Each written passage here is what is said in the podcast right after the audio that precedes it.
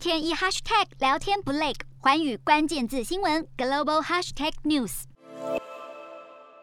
国内六号新增三例本土感染病例，四十例境外移入，没有死亡个案。美国再增六十四万三千多例，因应 Omicron 病毒株让疫情再现高峰。CDC 建议为十二至十五岁孩童接种 BNT 加强剂，并加强宣导十六及十七岁青少年接种加强剂。英国新增十九万四千多例，当地媒体踢爆，英国政府有价值超过台币百亿元的库存防疫物资早已过期报废，浪费情形令英国前首相布朗出声呼吁政府调查。法国通报三十三万两千多例，南部马赛医院声称。发现了多达四十六个突变的新变种病毒，暂时命名为 IHU 病毒株。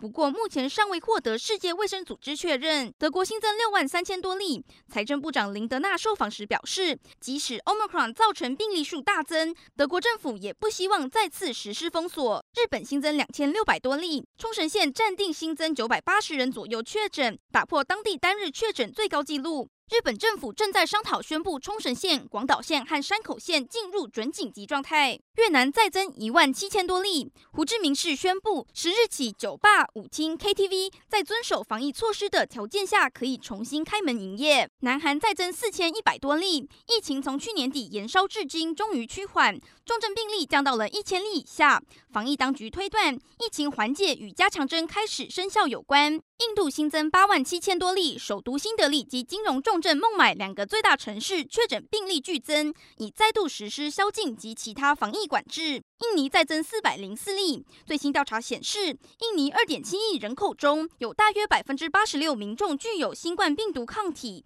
可能已经实现群体免疫。中国新增一百八十九例，西安市宣布即将达成清零目标，经评估后将逐渐开始解封。但在此同时，河南的疫情快速升温，过去二十四小时新增六十四例确诊病例。洞悉全球走向，掌握世界脉动，无所不谈，深入分析。我是何荣。环宇全世界全新升级二点零版，锁定每周三、周六晚间九点，环宇新闻 MOD 五零一中加八五凯播二二二以及 YouTube 频道同步首播，晚间十点完整版就在环宇全世界 YouTube 频道。